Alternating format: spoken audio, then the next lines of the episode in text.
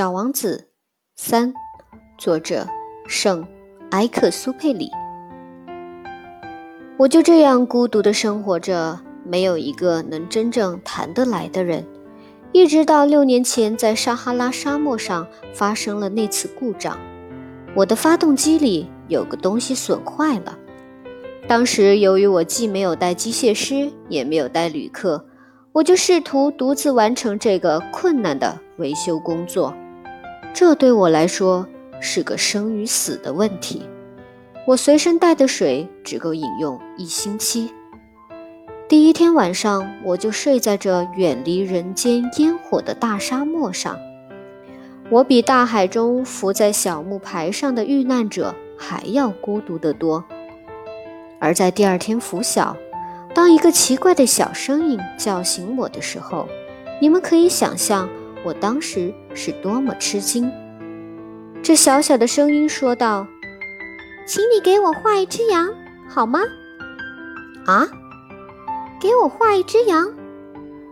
我像是受到惊雷轰击一般，一下子就站立起来。我使劲揉了揉眼睛，仔细地看了看。我看见一个十分奇怪的小家伙，严肃地朝我凝眸望着。这是后来我给他画出来的最好的一幅画像。可是我的画当然要比他本人的模样逊色得多。这不是我的过错。六岁时，大人们使我对我的画家生涯失去了勇气。除了画过开着肚皮和闭着肚皮的蟒蛇。后来再没有学过画。我惊奇地睁大着眼睛看着这突然出现的小家伙。你们不要忘记，我当时处在远离人烟千里之外的地方，而这个小家伙给我的印象是，他既不像迷了路的样子，也没有半点疲乏、饥渴、惧怕的神情。他丝毫不像是一个迷失在旷无人烟的大沙漠中的孩子。我在惊讶之中，终于又能说出话来的时候，对他说道：“哎，你在这干什么？”可是他却不慌不忙的，好像有一件重要的事一般，对我重复的说道：“请给我画一只羊。”当一种神秘的东西把你镇住的时候，你是不敢不听从它的支配的。在这旷无人烟的沙漠上，面临死亡的危险的情况下，尽管这样的举动使我感到十分的荒诞，我还是掏出了一张纸和一支钢笔。这时，我却又记起我只学过地理、历史、算术和语法。就有点不大高兴地对小家伙说：“我不会画画。”他回答我说：“没有关系，给我画一只羊吧。”因为我从来没有画过羊，我就给他重画我所仅仅会画的两幅画中的那幅闭着肚皮的巨蟒。不不，我不要蟒蛇，它肚子里还有一头象。我听了他的话，简直目瞪口呆。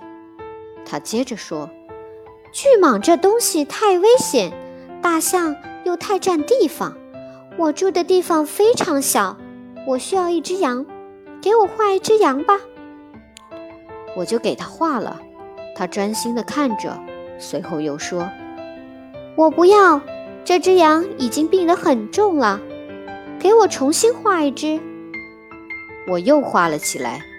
我的这位朋友天真可爱的笑了。并且客气地拒绝道：“你看，你画的不是小羊，是头公羊，还有犄角呢。”于是我又重新画了一张，这幅画同前几幅一样，又被拒绝了。这一只太老了，我想要一只能活得长的羊。我不耐烦了，因为我急于要检修发动机。于是就草草画了这张画，并且匆匆地对他说道：“这是一只箱子，你要的羊就在里面。”这时，我十分惊奇地看到我的这位小评判员喜笑颜开。他说：“这正是我想要的。你说这只羊需要很多草吗？为什么这么问呢？因为我那里地方非常小。我给你画的是一只很小的小羊，地方小也够喂养它的。”他把脑袋靠近这张画。并不像你说的那么小。瞧，他睡着了。就这样，我认识了小王子。